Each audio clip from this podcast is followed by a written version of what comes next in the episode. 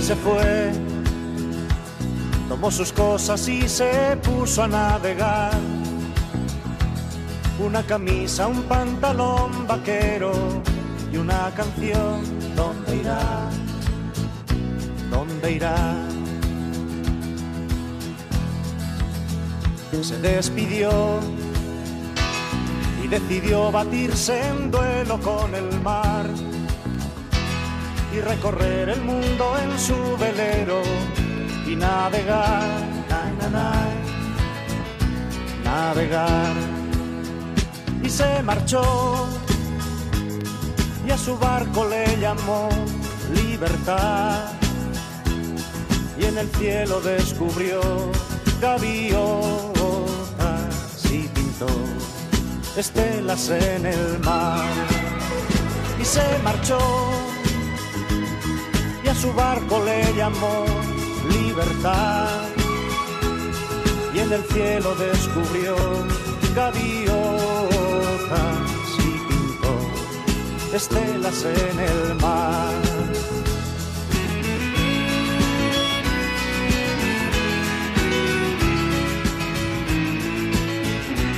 Hola a tothom. Eh, comencem aquesta sessió de, de podcast en els que estarem parlant d'efectes de la meteorologia, no? Aquests eh, conceptes que moltes vegades no acabem d'entendre, no sabem com es produeix la neu, no sabem per què plou, eh, no sabem per què i com es produeix eh, la calamarsa. I bé, de fet avui estarem parlant d'un fenomen doncs, també molt curiós. Eh, hem de recordar que estem a les Terres de Lleida. El vent no és un fenomen molt característic aquí a casa nostra, però sí que és un fenomen molt característic arreu de Catalunya, sobretot a la, a la Catalunya Nord. Eh, I és que aquesta cançó del, del José Luis Perales, eh, El vent, era doncs, eh, molt necessari perquè pogués fer funcionar el, el veler, aquest que, aquest, que està, aquest que està parlant. No? Bé, de, dins d'aquest fenomen, eh, el vent, doncs, eh, hauríem de parlar també de la pressió atmosfèrica. Eh, sí? Eh, bé, la pressió atmosfèrica és el pes o la força que fa l'aire sobre la superfície terrestre.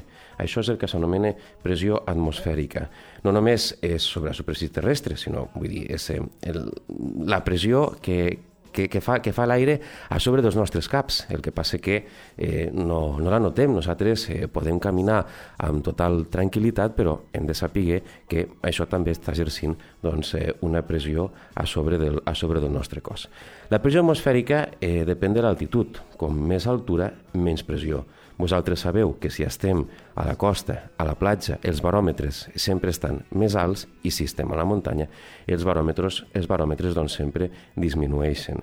Parlant del baròmetre, què és el baròmetre? El baròmetre és l'instrument que serveix per poder mesurar la pressió atmosfèrica. La pressió atmosfèrica amb el sistema internacional es mesura amb hectopascals o amb mil·límetres de mercuri. Eh, un altre dia, eh, probablement al proper postcat, eh, estarem parlant també de com es fan eh, aquestes mesures i de com es fan algunes eh, d'aquestes conversions. Bé, seguim amb l'aire. L'aire càlid eh, és un aire poc dens, que pesa, que pesa poc. Tendeix a pujar i dona lloc a una àrea de baixes pressions. Quan puja, arrossega un vapor d'aigua que es refreda, es condensa i és el que forma els núvols, aquests núvols que nosaltres eh, veiem i que l'home del temps de la TV3 o del canal que us agradi mirar eh, moltes vegades catalogui com a cúmuls, cirrocúmuls, estrats... Bé, un altre dia també també en parlarem perquè eh, existís un llibre que s'anomena l'Atles dels núvols, per tal de poder catalogar els núvols, i no tots els núvols són iguals, no només depèn de la forma que, que han pres, sinó també, com estem dient, de les línies de, de, la, de la pressió atmosfèrica, doncs es generen uns tipus de núvols i uns altres, i Depèn de com veiem el cel, doncs eh, podem conèixer si, per exemple, són núvols que portaran calamarsa, si són núvols que portaran aigua, o si francament, únic i exclusivament són núvols que ens estan avisant d'un canvi de temps. També algo semblant al que passa amb els animals, eh, els insectes, sobretot les, eh, les, les formigues. Bé, seguim amb, amb això. L'aire fred eh, és més dens i pesat, tendeix a baixar i origina àrees d'altes pressions. L'aire que baixa és més sec i és per això que els anticiclons ocasionen cels clars i temps secs. Quan estem parlant d'anticicló estem parlant de temps estable, Estable vol dir que estem parlant de sol. La pressió atmosfèrica es caracteritza que és estable quan està al voltant dels 1022 hectopascals. Quan baixa d'aquesta pressió atmosfèrica, sempre estem parlant de la pressió a nivell de mar, és quan normalment es comença a desestabilitzar, eh, a desestabilitzar l'atmosfera. Què és que es desestabilitza l'atmosfera? Què vol dir? Doncs que venen mm, situacions una mica més complicades, eh, venen tempestes, eh, s'origina el vent, aquest que estem parlant. Eh, una cosa característica característica que, que veureu, si mireu els mapes del temps de, de televisió, existeixen unes línies que són les isòbares. Aquestes línies són línies que serveixen per unir punts d'igual pressió.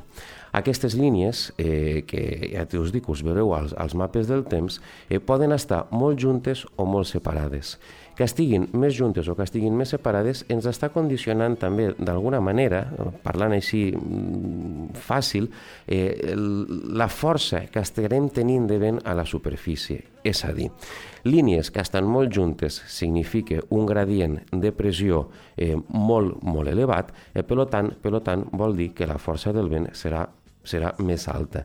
Línies que estan més separades, un gradient de pressió menys elevat i per tant la força del vent doncs, serà més baixa.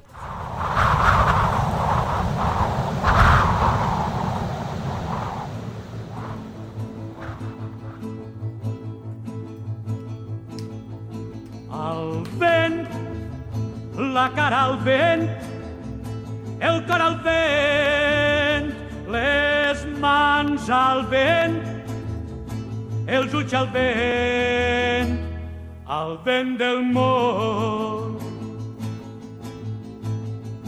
I tots, tots plens de nit, buscant la llum, buscant la pau, buscant a Déu, al vent del món. Bé, tal com està comentant en, en Raimon també, doncs eh, és eh, el vent. Com, com s'origina el vent? El vent, com hem estat comentant, és una massa d'aire en moviment que s'origina quan entre dos llocs o zones s'hi resisten pressions atmosfèriques diferents. És aquesta paraula que us he dit abans, el gradient. El gradient, doncs, eh, simbolitza, és, eh, simbolitza una diferència. Bé, l'aire sempre bufe, eh, tal com hem comentat, de les zones d'altes pressions on és més dens i es troba comprimit, a les zones de baixes pressions on és poc dens. La intensitat del vent és més gran com més gran és la diferència de pressions. Hem de recordar alguns cops aquestes eh, pel·lícules que veiem al cinema o a la televisió de l'avió que pel que sigui es trenca, s'obre una comporta i la gent, la gent a dins eh, eh, surt cap a fora perquè comença, comença a haver una circulació d'aire. Aquesta circulació d'aire és generada per aquest gradient de pressió. Per què? Perquè la cabina està amb una pressió i com que l'avió està volant a una certa altura, la pressió, la pressió atmosfèrica que hi ha en aquest moment a l'exterior de l'avió doncs és diferent. Per tant, la diferència entre l'habitacle i la pressió que hi ha a l'exterior és la que provoca doncs, que es produeixi aquesta circulació d'aire. D'alguna forma, d'alguna forma, també podem parlar, si voleu, dels tifons i com es generen els tifons perquè els tifons avui en dia aquí a casa nostra és un fenomen que passa, no és que passi més ara que abans, sinó que simplement avui en dia existeixen doncs, eh, moltes càmeres, molts telèfons mòbils i molta gent que pot arribar-los a fotografiar. Bé, el tifó, a banda de necessitar aquest eh, gradient de pressió, també necessita que l'aigua del mar estigui amb una determinada temperatura. Si l'aigua del mar està amb una determinada temperatura i es donen totes les condicions òptimes, es pot acabar generant el tifó. I, i per això tenim aquest, eh, aquesta, aquesta massa d'aire que circule, que circule donant toms. I, I és que tornem un altre cop al que estàvem comentant abans dels mapes del temps, de les línies isòbares. Si us hi fixeu, si us hi fixeu, a l'hemisferi nord la circulació és d'una forma i a l'hemisferi sud la circulació és d'una altra forma. I ara aquí ve un altre fenomen, que també el comentarem un altre dia, que deu vos amb ell, que és l'efecte Coriolis.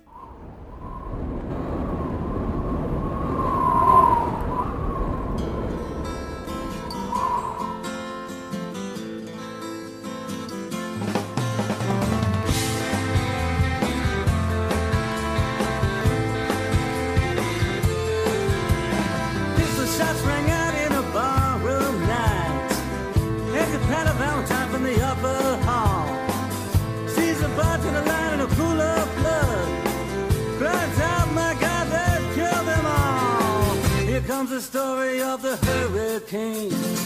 The man the authorities came to blame for something that he never done. But in a prison cell for one time he could have been. Bé, doncs, eh, amb aquesta sintonia, si no m'equivoco, d'Are Straits, eh, anem, a, anem a parlar dels tipus de vents. I és que en algunes zones eh, bufen vents constants, com els alicis, que sempre ho fan dels tròpics cap a l'equador. També hi ha vents estacionals, com és el cas dels monzons. A l'estiu, el monzó bufa des de l'oceà Índic cap a les terres escalfades del centre d'Àsia. Aquest aire carregat d'humita- d'humitat provoca aquestes pluges tan abundants que, molt cops, que molts cops veiem per la televisió i que produeixen eh, fortes inundacions. A l'hivern, en canvi, la massa continental de l'Àsia és refreda i llavors el monsó bufa sec i fred a l'interior del continent cap al mar. És així, doncs existeixen aquests tipus de vents que eh, són d'alguna forma constants i, i també doncs, eh, produeixen eh, fenòmens eh, força importants al, al, planeta, al planeta Terra. Finalment, hi ha vents locals que bufen de forma variable i ara aquí és quan estarem d'alguna forma parlant de casa nostra. Mireu, els vents eh, a cada zona, a cada, diguéssim, territori, a cada país eh, se'ls anomena eh, d'una forma, forma diferent. Comencem, comencem per un vent que és molt comú i que tothom coneix, que és la tramuntana. Doncs la tramuntana vol dir més enllà de la muntanya, en aquest cas eh, els Pirineus. Correspon concretament a la Rosa dels Vents, estem parlant de la Rosa dels Vents, és el vent que ve absolutament del nord. El gregal, el gregal és el vent del nord-est, té més recorregut marítim i porta bastanta humitat. El llevant és el vent que ve de l'est, és un vent humit degut a la seva procedència marítima. És quan es produeixen aquestes llevantades, aquestes ventades tan importants que es produeixen aquí a la costa, sobretot a la zona de, de, de València, que veieu que s'enduen les terrasses dels bars, que els barques, els vaixells que hi ha, que hi ha atracats al port, eh, de vegades hi entra aigua dins. Bé, doncs, normalment correspon a situacions de llevant. El xaloc, el xaloc és un vent del sud-est, comporta algunes situacions en les que, i atenció perquè és una situació que l'hem viscut ara fa uns 15 dies i escaig, aquestes eh, importants pluges de fang que han estat arribant aquí a casa nostra, fins i tot a les terres de Ponent, pluges de fang eh, amb, amb aquest vent, amb aquest, amb aquest xaloc que li anomenem nosaltres, vent procedent del, del sud-est, que està arrastrant partícules de pols en suspensió que ni més ni menys estan viatjant des de l'Àfrica fins a casa nostra. El mitjorn, el mitjorn no és més que el vent del sud. El garbí és vent del sud-oest. El ponent, que està aquí a les terres de Ponent, aquí a casa nostra, és el vent que ve de l'oest, el Ponent sempre és un vent eh, força calent, eh, també es produeix a la costa, a la costa estem parlant del llevant quan ve eh, humit i, i, i, ve, i, ve, i ve de mar, i el Ponent és aquest vent que moltes vegades eh, succeeix a, a la tarda, quan esteu aquí a la costa daurada, per, per dir-ho per dir d'alguna forma, i ve aquest vent calent que ens xoca a la cara. Bé, doncs és el mateix vent que ve a Lleida, a les terres de Ponent. El mestral, el mestral no és altra cosa que el vent del nord-oest. Eh? És molt freqüent també a les comarques de Girona.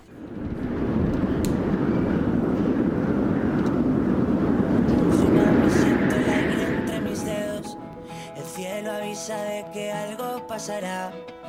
La mente en blanco presenta todos mis sueños, esos que por fin puedo alcanzar. Se pone el sol dejando un paisaje inmenso, con el color de la esperanza y del amor. Como una estrella deja huella mientras muere, eso es lo que tengo que aprender.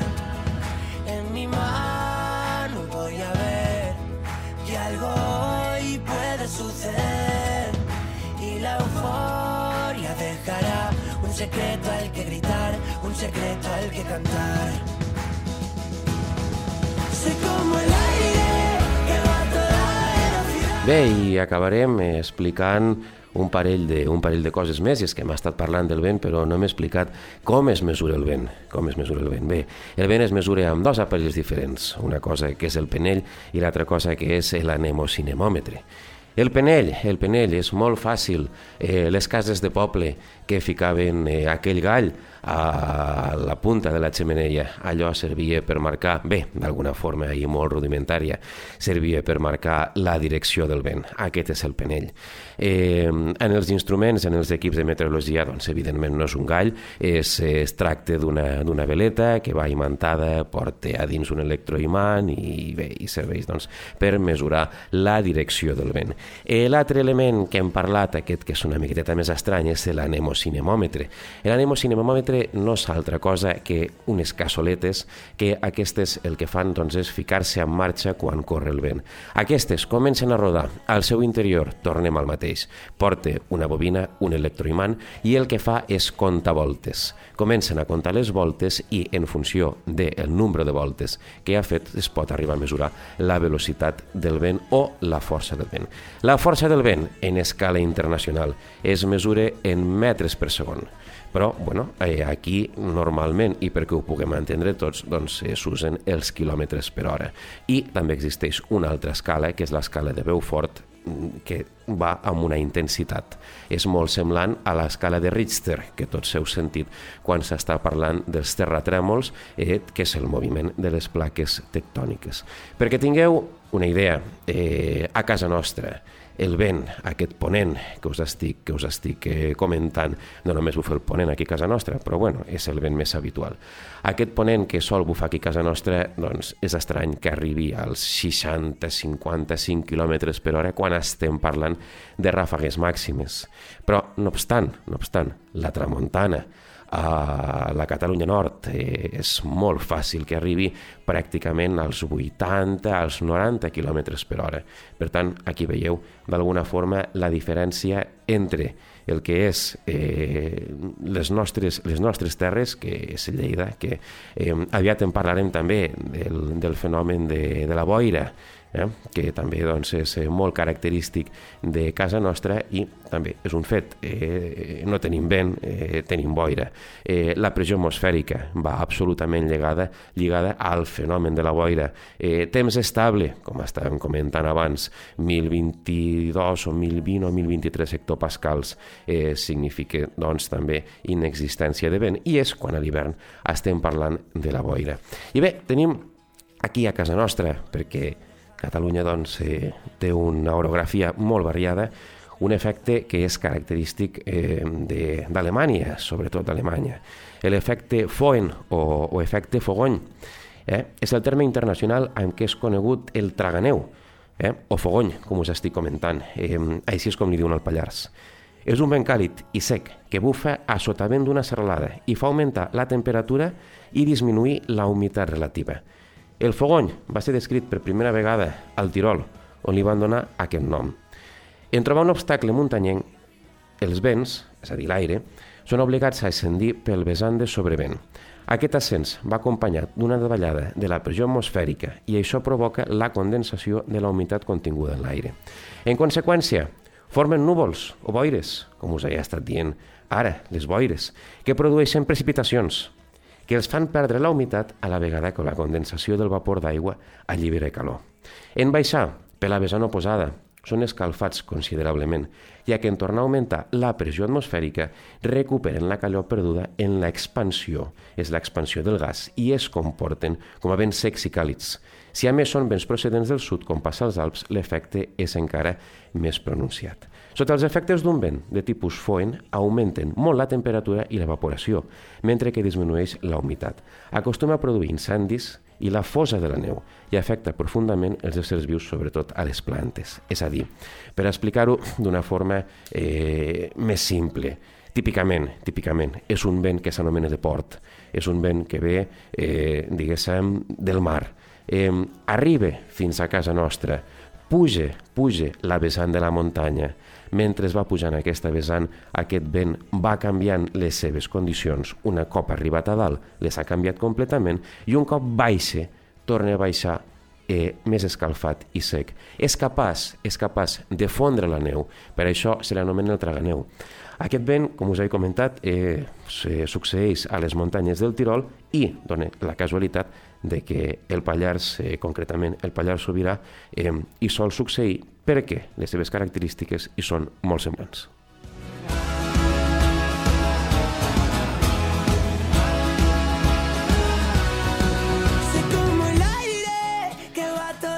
Bé, doncs, eh, fins aquí hem, hem arribat amb, amb, aquest, eh, amb aquest postcat que hem estat parlant del, del vent i espero que, espero que us agradi i en el proper buscarem un altre fenomen. Fins aviat i gràcies.